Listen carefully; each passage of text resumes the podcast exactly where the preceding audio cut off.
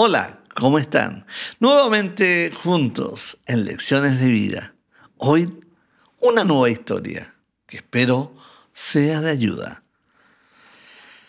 Esta historia cuenta de un joven que decidió visitar a sus padres un fin de semana. Los padres vivían en un lugar montañoso. Estando y disfrutando mucho con sus padres, llegó el momento de su regreso pero comenzó una lluvia muy copiosa. Y como tenía, tenía mucho, mucho que hacer, tenía compromisos, tenía que volver. Yendo por el camino, se encontró con un lugar donde había mucho barro y cuando pasó su vehículo quedó atrapado. Pues bien, intentó, aceleró y quiso sacar el vehículo del lodo, pero no pudo. Cuando ya vio que ya no, no tenía otra solución, llamó a su padre. Esperando que llegara su papá, se dio cuenta que, que en lo lejos se veían unas luces. Pues bien, él esperanzado bajó y, y pensó, debe ser mi padre.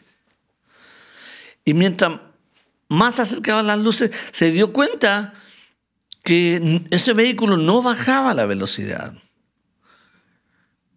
Y, mientras más cerca venía, más rápido. Y él se dio cuenta que en algún momento el vehículo pasó a toda velocidad por su lado, pero al pasar se dio cuenta que era su padre.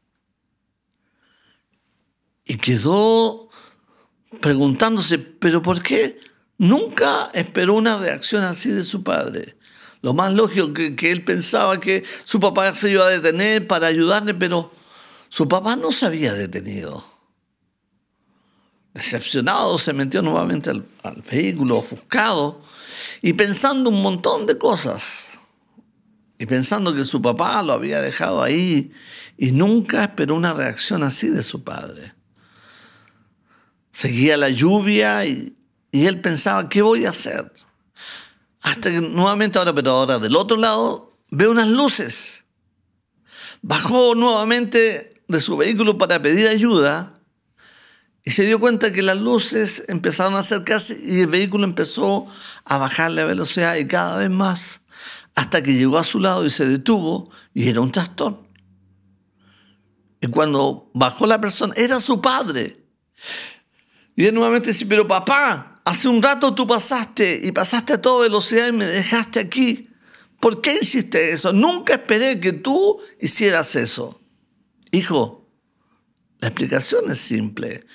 Si yo me hubiese detenido donde tú estabas, mi vehículo también hubiese quedado atrapado en el lodo.